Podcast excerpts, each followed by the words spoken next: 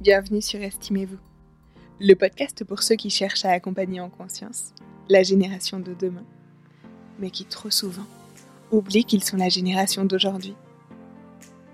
Estimez-vous, c'est une discussion authentique et bienveillante qui cherche à nous relier à l'enfant qui vit à l'intérieur de nous. Parce qu'il est toujours temps de venir planter des graines d'amour de soi. Moi, c'est Christelle et si je devais me présenter à vous en quelques mots, je vous dirais que je suis une personne passionnée, qui s'est donnée pour mission de permettre à ceux qui l'entourent de vivre en harmonie et en accord avec leurs valeurs. Maman de deux petites têtes blondes, professionnelle de l'hypnose et de la nutrition, au quotidien, j'accompagne des personnes qui ont choisi d'aller mieux. Et à travers ce podcast, j'avais à cœur de rassembler le village dont nous aurions bien besoin pour venir à bout de cette mission. Alors sur ces mots, je vous souhaite une belle écoute, mes estimés.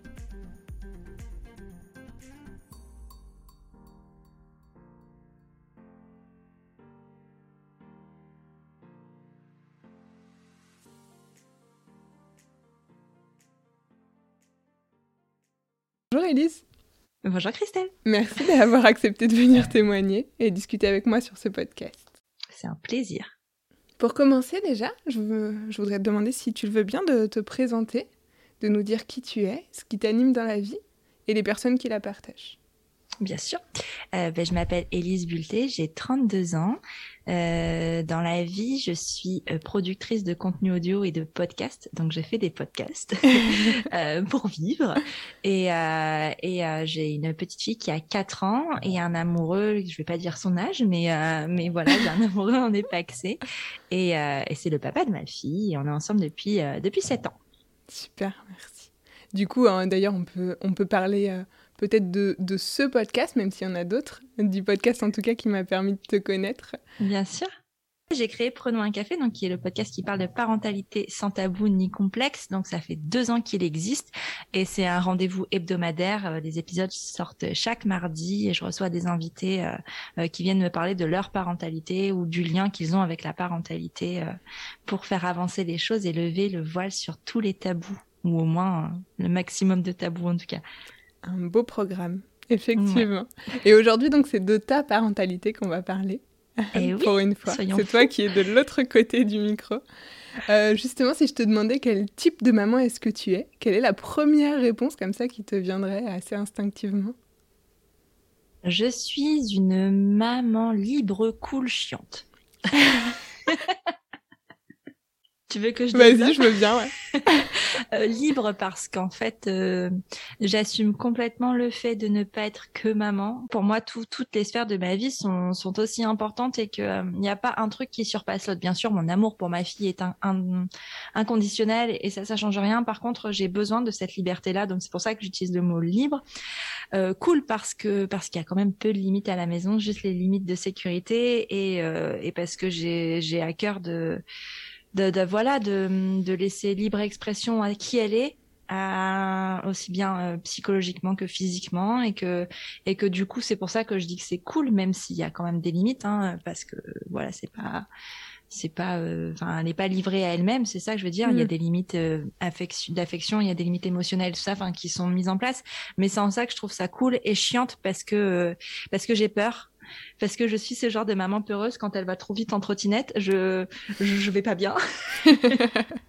Et donc, je suis un peu chiante sur ça parce que j'ai envie de lui laisser la liberté de d'exprimer, mm. mais euh, parfois j'ai du mal à, à réprimer un peu euh, mes, mes peurs. Euh, sur, sur ça, j'ai peur qu'elle se fasse mal, j'ai peur que voilà. Et, et c'est en ça que je suis un peu chiante des fois. Ok. Ok, y a ce côté, euh, voilà, la peur qui prend le dessus, quoi, par rapport à ce que tu aimerais. Et justement, tiens, ça, me, ça vient euh, tout de suite, euh, comme ça, faire écho à un passage que je m'étais que je m'étais noté. Si tu veux bien que je lise un passage d'une newsletter que tu avais envoyé. Dis-moi. donc, tu avais écrit Grâce à la maternité, j'ai compris que j'avais un corps et qu'il fallait que j'en prenne soin. J'ai aussi compris que je ne devais jamais passer après les autres et que pour que mon bébé aille bien, il fallait que moi aussi j'aille bien, et que c'était une balance non négociable. Je me suis parfois mise la pression à ce sujet, pensant que si je n'allais pas bien, ça allait détruire mon enfant, mais la maternité m'avait aussi révélé que toutes mes émotions étaient légitimes. Je pense là à la peur dont tu, que tu évoques. Les, les plus lumineuses comme les plus sombres. L'important était surtout de mettre les mots dessus, de les exprimer et de trouver pourquoi elles étaient là. Parce qu'elles sont finalement des indicateurs sur ce qui va ou ne va pas chez nous. Sans la maternité, tout ça serait encore un mystère pour moi. Est-ce que tu veux nous expliquer euh, peut-être? Ah, Je ne sais pas qui a écrit ça, mais c'est magnifique. Oh là là là là, franchement, est talentueuse cette personne. oui, moi je, je, peux le dire, je la trouve très talentueuse cette personne, sur cette manière d'écrire que je trouve toujours euh, très, euh, très juste et très percutante. Et peut-être est-ce que tu veux nous dire quel était le cheminement derrière ces mots, si tu as envie? Ouais, bien sûr. Ben, euh... ben, il y a plusieurs choses hein, dans ce dans ce passage-là. Il y a ce, ce, rapport au corps euh, qui était inexistant euh, avant ma maternité et même encore un peu après, pour euh, pour être en toute franchise, euh, où j'ai jamais vraiment eu un rapport au corps sain puisque je n'en avais pas de rapport avec mon corps. j'ai toujours considéré, enfin toujours, je mets le truc au passé parce que c'est plus tellement le cas, mais que mon corps passait après et, et c'était juste un instrument qui me permettait de promener mon cerveau. Okay. Euh, parce que pour moi, ce qui comptait le plus, c'est ce que je mettais, et ce que, et ce que j'exerce d'ailleurs le plus, hein, euh, que je muscle le plus, c'est mon cerveau et pas mon corps.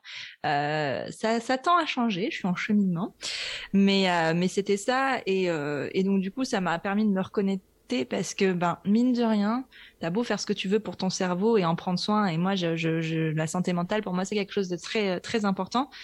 Il euh, y a un moment où en fait, ben euh, ton corps traduit les signes euh, de ta santé mentale de toute façon. Et ça, j'en ai pris conscience à un moment puisque ben euh, moi ça fait 15 ans que j'ai mal au ventre tout le temps, c'est pas normal.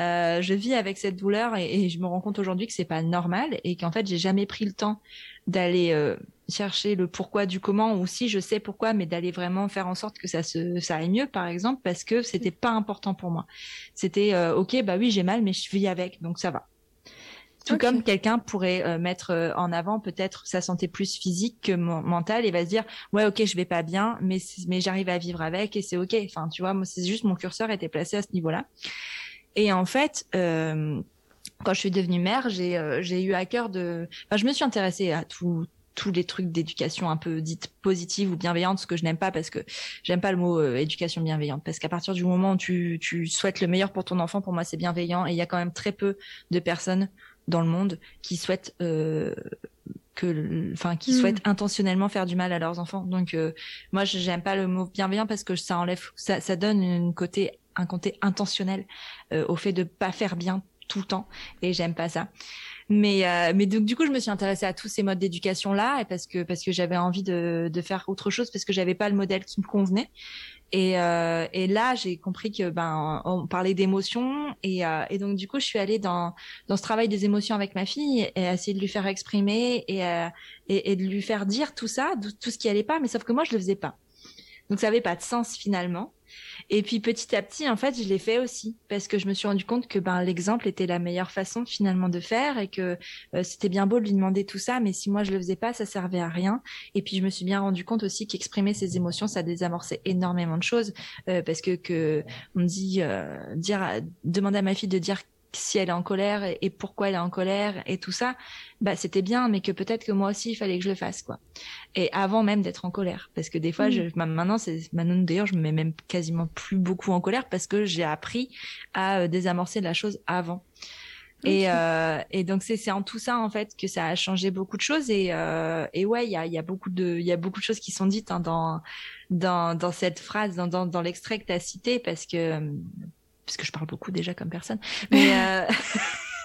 Et, mais c'est ça surtout qui euh, que la maternité moi m'a appris, c'est euh, que ok euh, ok l'expression des émotions de mon enfant c'est important, mais en fait les miennes aussi. Et, et c'est ça, tu vois. Alors qu'au début, quand je suis tombée enceinte, peut-être, enfin, ou même avant, dans mon imaginaire, la maternité, c'était le don de soi et mm. le tout donner pour son enfant. Et je donne énormément pour mon enfant, c'est pas la question. C'est que mais du coup, j'avais cette impression que peut-être tu te mettais, euh, c'était l'enfant l'enfant. L'enfant et pas toi, en fait. Toi, tu, tu, tu, reprendrais ta vie dans 18 ans, tu vois. Et, et, et en fait, non, pas du tout. Et, et c'est ça que j'ai appris, quoi. J'ai appris que, ben oui, elle est importante, mais de toute façon, pour qu'elle aille bien, il faut que j'aille bien. Donc, moi aussi, je suis importante, quoi. Ouais, j'adore. Et en plus, tu dis, euh, effectivement, là, tu fais le lien entre, tu parles, tu dis que dans cet extrait, il y a plein de choses, il y a le rapport au corps et il y a l'émotion. Et en même temps, je me dis qu'on ne peut pas euh, travailler l'émotion sans revenir au rapport au corps et à ce qu'est-ce qui se passe dans mon corps. Donc, euh, effectivement, ce lien, il est tout fait. Finalement, travailler sur mm. euh, l'écoute et le qu'est-ce qui se passe d'un point de vue émotionnel et mettre des mots, ça, t'a obligé un petit peu à réussir à, à revenir sur, du coup, qu'est-ce qui se passe physiquement, à quel moment je sais que je ressens telle ou telle émotion. Donc, ouais, te reconnecter, quoi. Ouais, alors euh, c'est un long chemin hein, parce que quand tu as plus de 30 ans de déconnexion, il y a, y a, quand même des câbles à, à reconnecter. Mais, euh, mais voilà, je, le, je mets, euh, c'est mon chantier de ma trentaine, tu vois. Me reconnecter à mon corps. je trouve que c'est un beau chantier. Je trouve que c'est, moi, c'est toujours voilà, un plaisir d'accompagner ce travail de, de, retour à ce qu'il se passe dans mon corps, du coup, de trouver la réponse en soi plutôt qu'à l'extérieur. Et du coup, je, trouve ça, je trouve ça génial. Euh, et tu disais, c'est mon gros chantier de la trentaine. Euh, du coup, il y a eu il y a le, le, travail que tu fais actuellement, et puis il y, y, a le travail euh, que, tu, que tu as pu faire avant. Est-ce que tu veux, je sais que du coup, tu as pu faire un travail thérapeutique au cours de ta grossesse, c'est ça? Ouais, c'est ça. Est-ce que tu veux peut-être nous expliquer ce qui t'a amené à faire ce travail? Eh ben alors, ce qui m'a amené, j'en sais rien, en vrai. Ok. c'est assez mystérieux. Bah, tu vois, c'est ce que je t'ai dit, euh, genre le rapport à mon corps et le lien, c'est mon chantier de la trentaine. Alors le chantier de la vingtaine, il a été très psychologique et très, euh, très. Euh, bah, je te disais, mon cerveau, ça a été, ça a toujours été mon, mon, mon outil préféré, on va dire. Et, euh, et en fait, euh, ouais, j'ai fait. bah, quand je suis tombée enceinte, donc en 2016, il y a cinq ans. Euh, alors, ce bébé était désiré, voulu et tout ça. Par contre, je je m'attendais pas à, tout ce que ça allait euh, enclencher chez moi. En fait, euh, j'ai pris un, un, jour de juin 2016, j'ai pris mon téléphone parce que je sentais qu'il fallait que que que je débloque des choses en fait que j'allais pas tellement bien, mais je savais pas pourquoi. Et euh, donc j'ai pris mon téléphone, j'ai regardé sur internet psychologue Lille euh, et, euh, et j'ai pris un numéro et j'ai appelé pour prendre un rendez-vous. Ce que je ne savais pas au moment où je prenais ce rendez-vous, c'est que j'étais enceinte. Ok j'étais enceinte et je ne le savais pas encore. C'était le tout début. Hein. Je pense que que ma fille devait être euh, en balade dans mes trompes de Fallope. Hein. Vraiment, on était euh, on était sur le début. Hein. et, et j'avais pas. C'était dans les deux premières semaines, quoi, puisque j'ai j'ai appris ma grossesse assez assez tôt, finalement, avec un retard de règles assez classique. Donc euh, donc je, je c'était très tôt dans dans tout ça. Et ouais, j'ai pris mon téléphone pour prendre un rendez-vous chez chez une thérapeute et et sans trop savoir pourquoi, parce qu'au téléphone, même le rendez-vous, bah pourquoi bon je sens que j'en ai besoin, mais je sais pas exactement mm. pourquoi. Euh, donc le rendez-vous était pris pour, je crois que c'était, il y avait un mois d'attente, un mois de délai, un truc comme ça. Donc entre temps, j'ai appris ma grossesse. Mm. Et quand je suis arrivée à ce rendez-vous, euh, elle m'a demandé de lui raconter un peu ma vie, tout ça. Je bah en fait, euh, alors quand j'ai pris le rendez-vous, je le savais pas, mais mais en fait, je suis enceinte. Et je crois que ça a été le point de départ du coup d'un travail. Et euh, donc, ben, j'ai parlé de, de, ma relation avec mes parents, de mon enfance et tout ça. Et en fait, finalement, j'ai été amenée à, à faire un travail euh, global euh, sur sur l'éducation que j'avais reçue, sur qui j'étais, sur mais qui j'étais par rapport aux personnes qui m'avaient élevée, par rapport à l'entourage dans lequel j'avais évolué, pour en fait devenir la mère que je voulais être. parce qu'en fait, au fil de, quand je suis tombée enceinte, j'avais pas forcément d'idée de, la mère que je voulais être que je je j'ai pas cette capacité moi à me projeter dans l'avenir. Je ne me projette jamais. C'est peut-être un, un, je sais pas si c'est un défaut, une qualité. En tout cas, c'est ce que je fais, c'est ce que je suis. J'ai vraiment du mal à me projeter. Donc, euh, donc euh, quand j'ai eu envie d'avoir un enfant, moi, je me voyais enceinte j'avais envie d'être enceinte, mais euh, j'avais pas forcément envisagé qu'après il y avait euh, un enfant.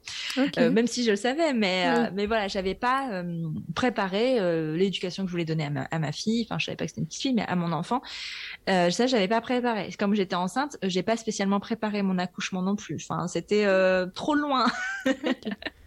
Et c'est des choses comme ça que je fais pas. Mais là, par rapport à l'éducation de ma fille, il y avait des choses quand même qui était importante pour moi. Il y avait des choses qui, qui, qui sont sorties comme ça que j'ai revendiquées. Euh, même, enfin, je voulais euh, qu'on me laisse faire les choix que j'avais envie de faire. Je voulais que que personne autour de moi intervienne. Et j'ai ressenti aussi ce, ce besoin de protection, mais vraiment très très fort envers le bébé que j'avais à l'intérieur de moi. Et je suis devenue quelqu'un de.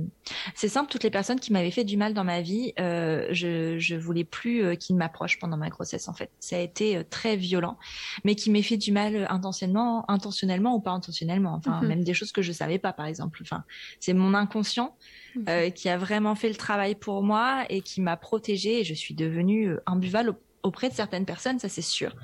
Euh, je sais que j'ai fait beaucoup de mal à des gens avec mes propos. Euh, notamment euh, ma maman. On en a discuté depuis, donc je sais que je peux peut-être le dire, mais euh, mais j'ai été très très violente à son égard et, et, et je sais pourquoi. Hein. Ça a été ma forme de rejet et d'émancipation aussi à ce moment-là, puisque j'avais pas fait de crise d'ado, par exemple. J'avais pas fait de tout ça. Moi, je me suis jamais émancipée avant d'être enceinte. Donc, euh, donc ça a été le moment que mon, mon cerveau, mon corps a choisi euh, pour m'émanciper. Et puis, euh, et puis ouais, j'étais très catégorique sur certaines choses. et j'avais vraiment envie d'imposer mes envies et mes opinions. Et j'avais l'impression qu'avant, en fait, j'avais jamais eu l'occasion de le faire, en fait. Ok. Il y avait une affirmation, là, une possibilité d'un coup de t'affirmer, quoi ouais, c'est ça, de devenir. Euh... Mais en fait, tu sais, comme euh, mon statut allait changer, tu vois, je devenais mère. T'as pas la même place dans la société en devenant mère qu'en qu'en l'étant pas, et, euh, et qu'en étant fille. En fait, c'est surtout ça. à un moment, avant d'être mère, t'es fille d'eux. Et moi, j'ai été fille de toute ma vie, enfin une grande partie de ma vie, euh, vraiment catégorisée comme ça, en étant la fille de quelqu'un et pas en étant vraiment moi. Euh, parce que j'ai grandi dans un environnement qui fait que c'était comme ça, qu'il y avait beaucoup de gens autour de nous et que et que mes, mes parents étaient des gens euh, assez euh, connus dans le milieu dans lequel on évoluait en tout cas. Et, et donc du coup, j'ai toujours été la fille d'eux. Et jusqu'à ce que je parte un petit peu, jusqu'à parce que je suis partie après à l'étranger dans ma jeunesse et tout ça, et, et j'ai eu besoin de ça. Il fallait que je le fasse pour plus être la fille d'eux. Mais mais quand je suis revenue, ben c'était un peu ça avait un peu recommencé tout ça et, le fait de devenir mère, ben j'étais plus la fille d'eux, je devenais la mère d'eux et pas la mère de la mère, hein, mais euh, c'est vrai que dit comme ça, on peut réfléchir. Moi, j'aime bien le sens des mots, lire, tu sais ce qu'il y a sous les mains. Mais du coup, la merde, on peut se. je l'avais jamais vu. Peut-être je penserai à toi la prochaine fois que je dirai. Les caca explosifs, tout ça, je pense que oui, tu sais. Il y a un lien, forcément. Il y a un lien, forcément. Enfin, de toute façon, quand tu deviens mère, ton lien au caca est assez, euh, assez euh, important, je pense. En tout cas, dans les premières années de la vie. Et. mais donc du coup je devenais la maman de quelqu'un et donc ça me donnait quand même un autre une autre position et une position de, de peut-être de force euh, puisque euh, je décidais moi de, de, ce que je voulais donner à mon enfant à venir. Et c'était autre chose du coup qui se jouait. Et je pense que j'ai besoin d'être accompagnée pour ça parce que j'étais euh, j'entrais dans un monde que je connaissais pas tout simplement. Et j'ai eu besoin de ouais d'analyser tout ça et de revenir aussi sur des éléments de mon passé, de mon enfance, même de ma vie de jeune adulte qui avaient été assez traumatiques pour euh, pour comprendre que j'avais une place, que que ce qu'on m'avait n'avait pu me reprocher à un moment, euh, c'était pas forcément de ma faute, que que j'étais quelqu'un de bien aussi et que je je n'allais pas casser mon enfant et que j'allais mmh. pas lui faire de mal.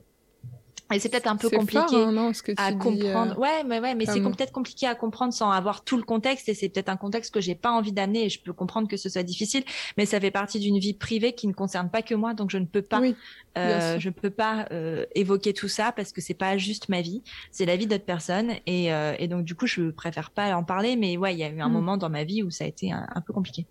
Mais c'est. Euh, alors voilà, je comprends complètement le fait de ne pas vouloir euh, rentrer dans le détail de ce qui s'est passé. Par contre, je trouve ça très intéressant et très important, euh, finalement, ce travail thérapeutique qui, qui t'a permis voilà, à la fois de réparer quelque chose, si j'entends, et puis à la fois de enfin devenir toi. Tu utilisais mmh. vraiment ce terme et pouvoir enfin t'affirmer comme maman de.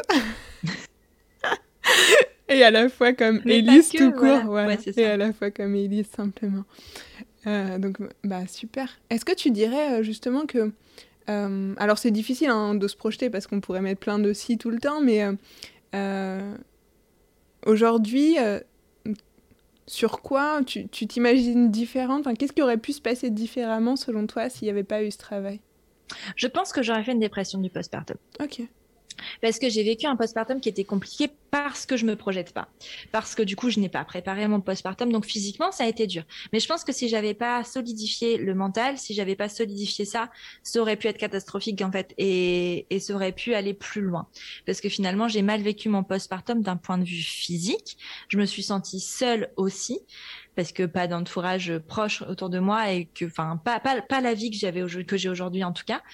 Et, et, et, je pense que oui, j'aurais pu faire une dépression du postpartum si j'avais pas fait ce travail-là, parce qu'en fait, c'est un travail que j'ai fait pendant ma grossesse, mais qui s'est poursuivi aussi après. Quand j'ai accouché, euh, j'ai laissé le temps de, de, récupérer, et après, je suis retournée la voir euh, pour parler, pour euh, pour faire un bilan finalement de ce qu'on avait préparé ensemble pendant ma grossesse, sur ce qui s'était passé à la naissance de ma fille, et sur comment moi j'envisageais les choses.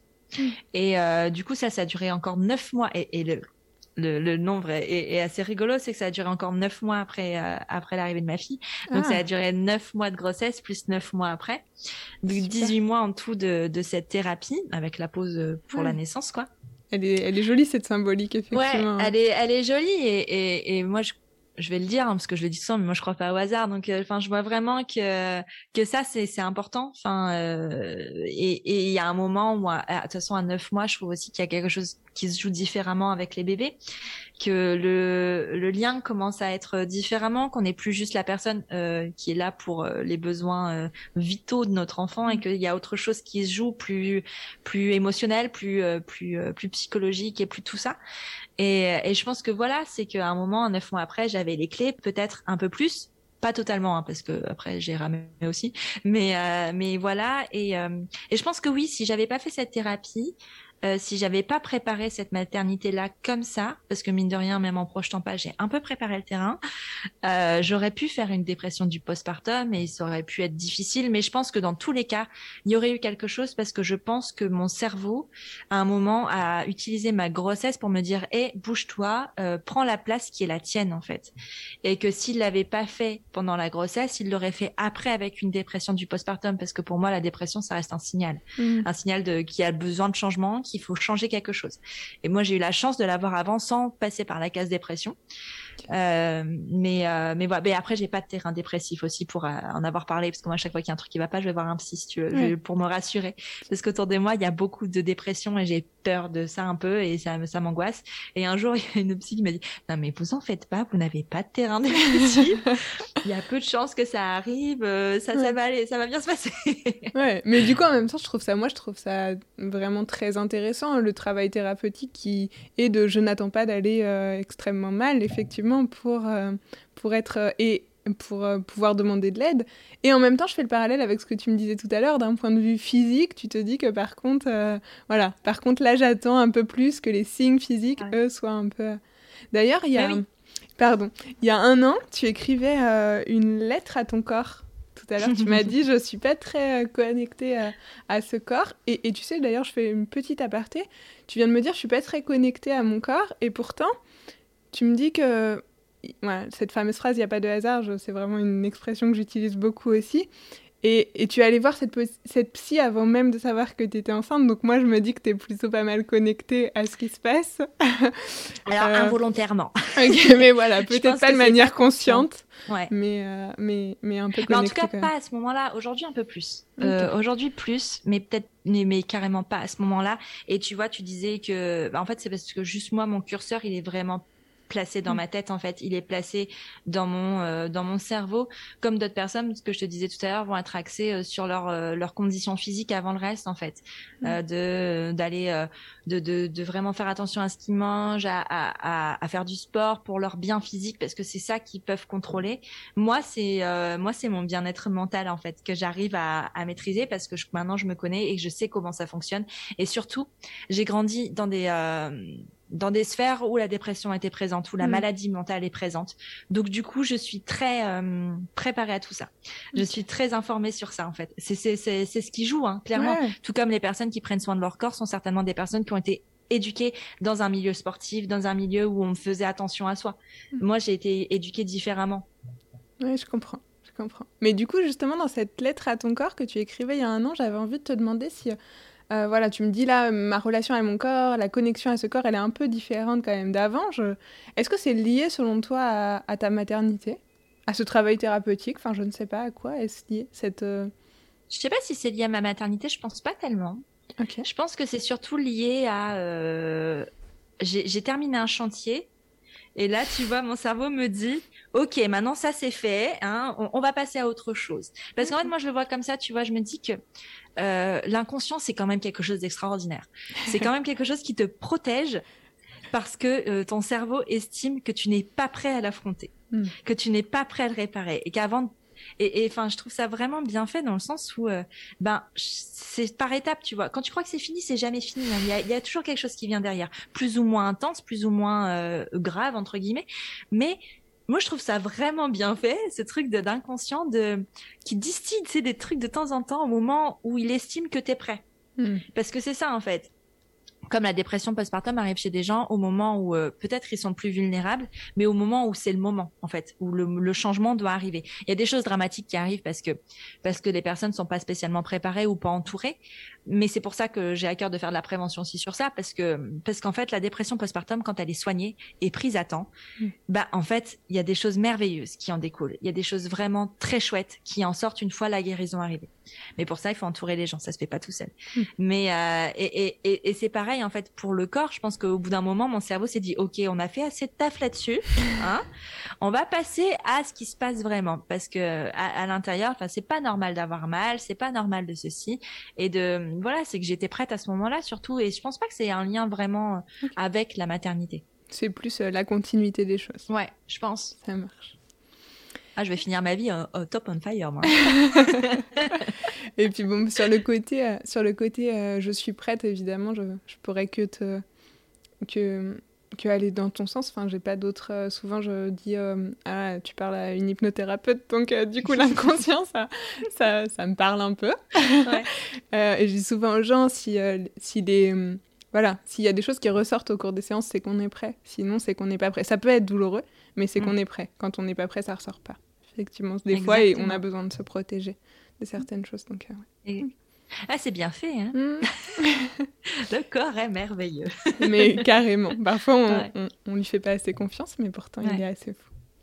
Euh, si je te demandais, euh, quel souvenir te fait te sentir particulièrement coupable depuis que tu es devenue mère? Qu'est-ce qui deviendrait comme ça? Eh bien, aujourd'hui, il n'y a pas grand-chose. Ok. Aujourd'hui, rien. En fait, euh, j'ai du mal avec ce sentiment de culpabilité. Enfin, c'est pas quelque chose. C'est quelque chose que j'ai ressenti pendant très longtemps pour plein de sujets, et plus aujourd'hui. Ok. Plus aujourd'hui parce qu'en fait, je vois pas. Euh, enfin, j'ai toujours donné le meilleur de moi euh, avec les moyens que j'avais à un moment T. Et je pense que j'ai arrêté de me sentir coupable le jour où j'ai pardonné à ma maman d'avoir agi euh, parce que euh, de certaines façons avec lesquelles j'étais pas spécialement d'accord avec le recul, parce que j'ai compris qu'elle avait agi avec les moyens qu'elle avait au hmm. moment T. Euh, donc à partir du moment où j'ai pardonné ça, je pense que je me suis plus jamais vraiment sentie coupable. Ok, c'est chouette. Il y a des moments où je suis un peu coupable quand je suis en train de boire un verre avec mes copines et que je suis pas à la maison, mais en fait souvent ma fille elle dort, donc en fait elle en a rien à faire. Et puis euh, et puis je vois bien que ça change rien à son développement et au contraire en fait elle est contente de me demander comment ma soirée s'est passée. Et il y a des moments où je suis peut-être euh, non, je suis pas vraiment, je me sens pas vraiment coupable de quoi que ce soit en fait. Euh, je sais que je fais des erreurs comme tout le monde. Je sais que j'en ai fait des erreurs comme tout le monde, mais mais je me sens pas coupable de ça parce que c'est la vie en fait. Ok. Super, mais c'est plutôt un beau cheminement euh, du coup d'avoir laissé cette culpabilité que j'entends, j'entends moi l'image de voilà, elle me traverse quoi. Elle me traverse parfois par un moment et puis euh, mais j'arrive facilement à la laisser passer quoi. Bah c'est ça. Si il y a des moments, euh, je dis pas, hein, je dis à mon mec, avant de dormir, tu penses vraiment que je suis une bonne mère et, voilà, mais parce que je suis humaine hein, et que ça m'arrive et que voilà, et, euh, et parce que c'est quand même assez sain de se poser la question, je pense, ah, de savoir si on fait bien, si euh, si euh, si tout va bien, de prendre un peu la température euh, de, de, de, ce qui se passe, la météo un peu de la maison, mais euh, mais mais mais ça reste pas en fait. Je, je, je, culpabilise pas sur, sur quoi que ce soit. En fait. Mais c'est plutôt le, le, bon versant, on va dire, de la culpabilité. C'est qu'effectivement, elle fait se questionner, elle fait, euh, elle fait réfléchir à est-ce que je fais bien, mais, euh, mais tant qu'elle n'est pas envahissante, euh, c'est plutôt positif. Ok. Oui.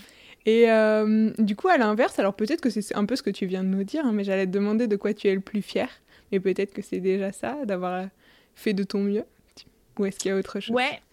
En vrai, je suis fière de beaucoup de choses. Ouais. Parce que je pense que c'est important de l'être. Euh, parce qu'on a tendance à penser que être fier de soi, c'est être prétentieux, c'est penser être mieux que tout le monde, alors que pas du tout. Je, je me compare à personne.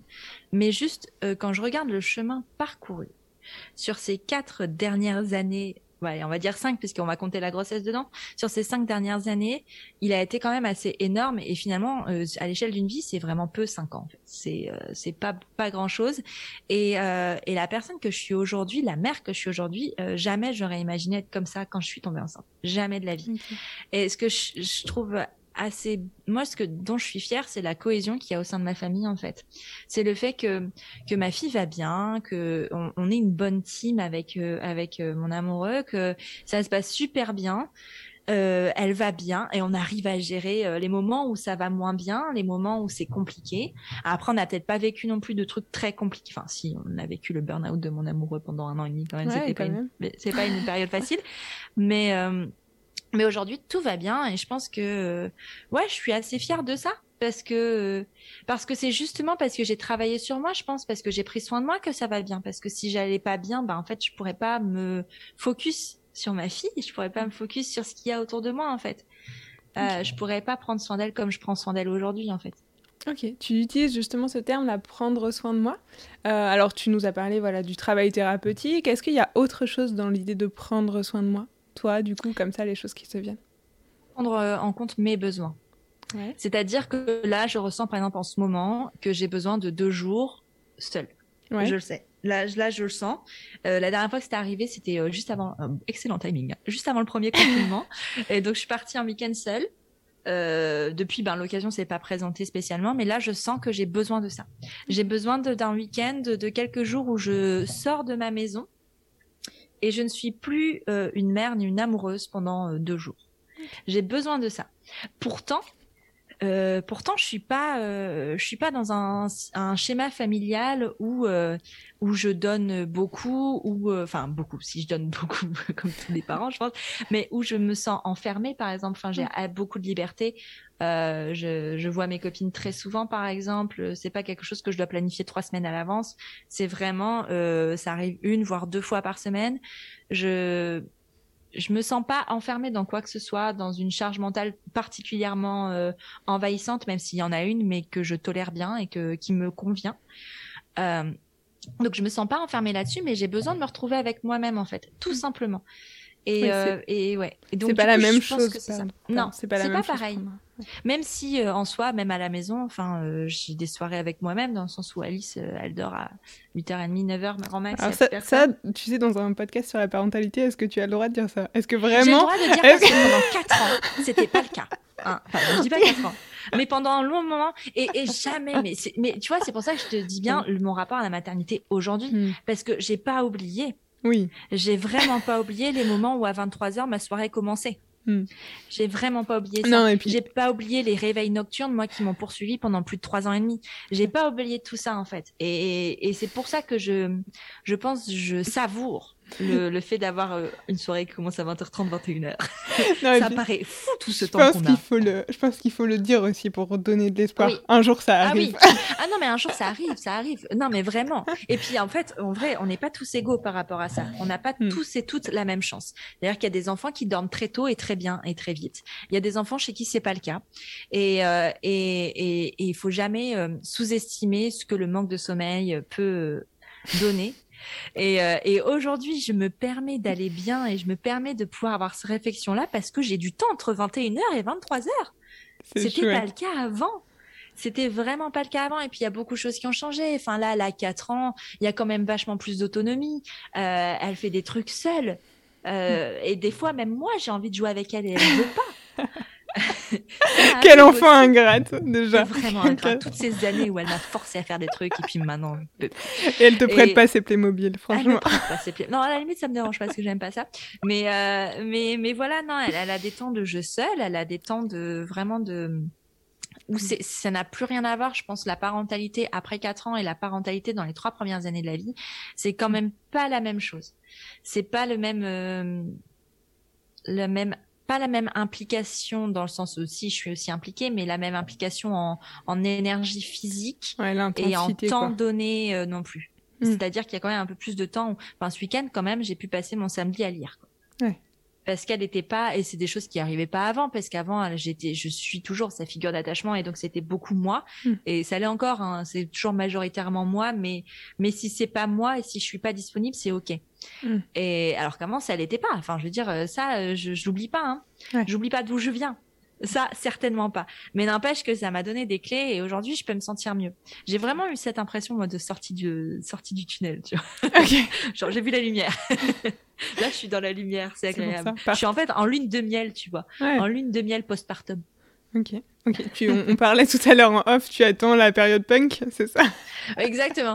Non, mais je me dis que quand même, cette, je pense que cette période va durer pas très longtemps quand même finalement, où c'est cool.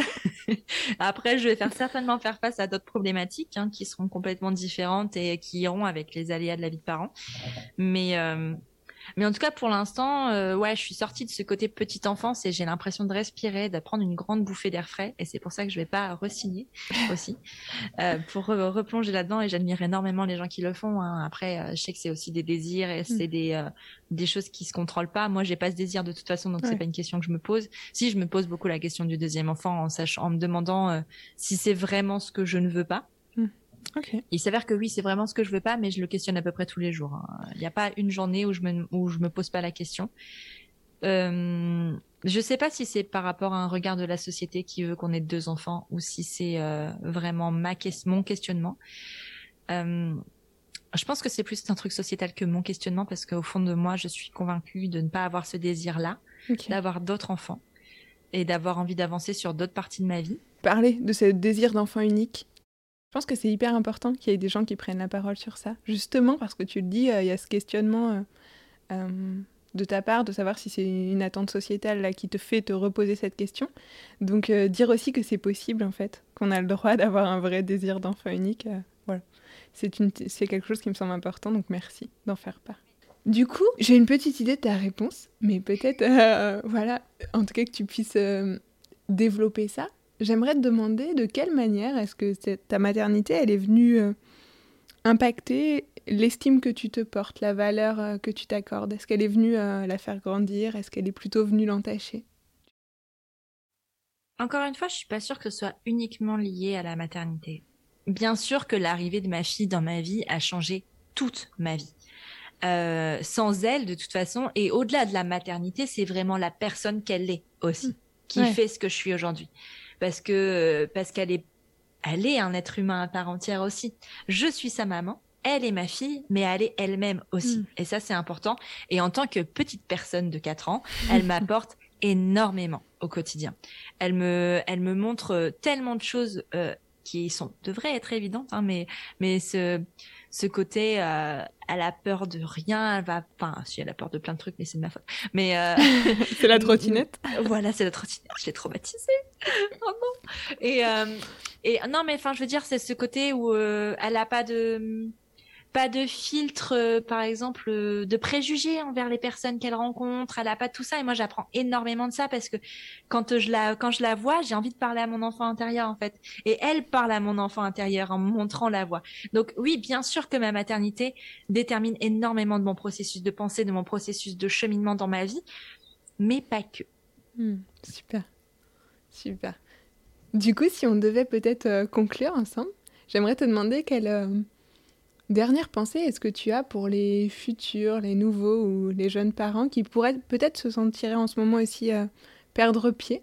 Euh, qu'est-ce, que, qu'est-ce que tu pourrais leur dire? Qu'est-ce que tu aurais envie de leur dire? Je pense pas que je puisse dire quelque chose de très général parce que parce qu'en fait chaque maternité est vécue euh, individuellement parce que tout a un lien avec qui on a été, qui on est, par qui on a été élevé et que si un parent, un jeune parent, un futur parent est perdu face à à sa maternité et à son bébé, ça je dirais que c'est assez normal parce que mm. la petite personne qui va naître ou qui est née, euh, ben vous la connaissez pas encore. Mm. Donc c'est normal d'être perdu, c'est normal parce qu'il faut apprendre à se connaître et ça c'est un processus tout comme euh, en amour ou en amitié qui vient avec le temps. Donc ça c'est normal. Par contre si on est perdu avec soi-même, bah, c'est d'aller chercher les clés et les réponses parce que parce qu'en fait elles viendront pas toutes seules. Alors oui, ça peut être douloureux. Euh, oui, ça peut réveiller des choses euh, qu'on préférerait pas réveiller. On va remuer beaucoup de caca. mais on l'a dit, on est solennel, mais c'est ça. on est, euh, ça reste une thématique très, euh, très poussée chez moi. Mais, mais non, mais on remue des choses qui sont pas simples. On remue des choses qui font parfois mal, mais c'est pour le meilleur et c'est toujours pour le meilleur. Hmm. Donc si on se sent pas aligné avec qui on est quand on devient parent, quand on s'apprête à devenir parent, eh ben c'est à nous de faire le taf en fait. Et c'est à nous d'aller euh, demander à quelqu'un de nous aider, d'aller chercher de l'aide. Ça peut être de l'aide euh, de d'un ami ou quoi que ce soit, mais par contre ne mettez pas trop d'espoir là-dedans et n'investissez pas trop euh, cet espoir d'alignement envers les gens qu'on connaît. Mm. parce que c'est pas eux qui donneront les réponses. Par contre les professionnels sont là pour ça. Et on a tous un professionnel tous et toutes un professionnel qui saura répondre à notre besoin. Et si c'est pas le premier qu'on voit c'est pas grave. Il faut toujours c'est difficile hein, de faire la démarche mm. je le sais. Mais si le premier convient pas eh ben il y en aura un deuxième. Et si le deuxième convient pas il y en aura un troisième. Et il y a un moment il y aura une pratique euh, un professionnel ou une professionnelle qui sera adapté à vous c'est pas forcément la psychothérapie. C'est pas forcément. Euh, enfin, il y a plein de façons de faire. Il y a énormément de façons de faire, de, façons de travailler sur soi. Et euh, en travaillant sur soi, ben vous deviendrez, vous vous alignerez forcément, vous parce que vous comprendrez vos désirs et vos envies. Et c'est une fois qu'on comprend les choses, qu'on a l'information, qu'on peut avancer avec. Et sans ça, on peut pas le faire. Donc, euh, donc voilà, il n'y a pas de conseil général dans le sens il faut faire ci, ça, ça, ça, parce que je pense pas avoir la clé. J'ai pas la bonne réponse pour tout le monde. J'ai eu la réponse pour moi, c'est déjà pas mal. Mais s'il y a besoin de réponse, s'il y a besoin de, s'il y a cette question-là, eh ben il faut s'orienter vers des personnes qui pourront vous aider. Super. Mais je trouve que c'est un, un chouette conseil, effectivement. Et puis de rappeler euh, ce que tu dis là, c'est d'une justesse, euh, je trouve importante de rappeler que oui, il y a, le professionnel qui nous correspond de savoir dire, moi je le dis souvent à mes patients, en fait, on a le droit de dire avec telle ou telle personne ça matche pas. Les gens qui sont face à moi, qui viennent pour un premier rendez-vous, ils ont le droit, je leur dis, il n'y a aucune obligation qu'on se revoie. Enfin voilà, c'est important de se dire ça en fait. Ça a le droit de pas matcher avec une personne, et par contre, il faut trouver la personne avec qui, euh, bah, avec qui j'arrive à travailler, j'arrive à avancer en fait. Donc ouais, super. Et puis ça, c'est valable euh, en santé mentale, mais en suivi médical plus euh, physique. Hein. Tout, euh, un gynécologue, mmh. euh, une sage-femme, un médecin généraliste, un, un, chirurgien, peu importe en fait. Enfin, un chirurgien, c'est difficile de changer d'avis une fois qu'on est sur la table d'opération, certes, mais. Ouais, mais, on a le droit, tu vois, tu veux le parallèle. J'ai du coup, moi, je reçois des patients avant chirurgie de l'obésité, par exemple, et qui me disent Ah, mais je sais plus en fait si j'ai envie d'être opérée.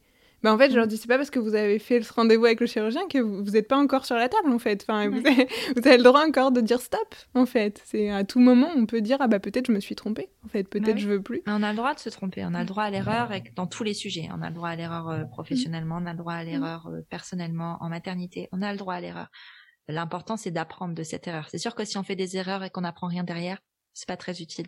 Par contre, on a le droit d'apprendre, et, on ne sait pas qu'on a le droit, c'est qu'on a le devoir d'apprendre de nos erreurs. Et c'est ok d'en faire.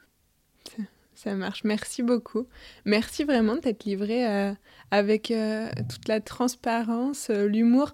J'allais presque utiliser le terme bienveillance, mais j'ai compris qu'il fallait pas que je l'utilise. C'était pas forcément ton, ton terme préféré, donc je vais me contenter de transparence et d'humour.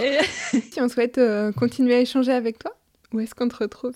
On me retrouve sur plein d'endroits. Euh, non, principalement sur Instagram. Euh, euh, j'ai un compte Instagram qui s'appelle Élise-du-bas Prenons un café, donc qui est à la fois le compte du podcast et, et, le mien.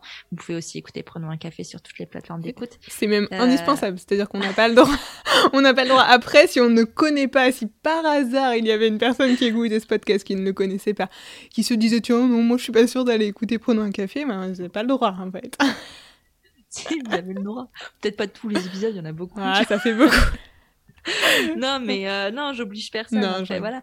Mais euh, mais il y a Prenons un café, ouais, donc qui est disponible sur toutes les plateformes d'écoute. Euh, les mêmes que toi, j'imagine. Donc, euh, donc, si vous arrivez à écouter ce podcast, vous, a priori, vous arriverez à trouver prenant un café. Ça. Donc, euh, donc voilà où on peut me trouver. Ben, merci beaucoup, Alice. Merci à toi, Christelle. Si cet échange vous a inspiré, si vous avez aimé nous écouter, et si le cœur vous en dit, alors vous pouvez mettre 5 étoiles sur la plateforme d'écoute que vous utilisez et partager cet épisode sur les réseaux sociaux pour ainsi faire partie de ce village qui sème des graines d'amour de soi. Merci pour tout et à très bientôt sur Estimez-vous.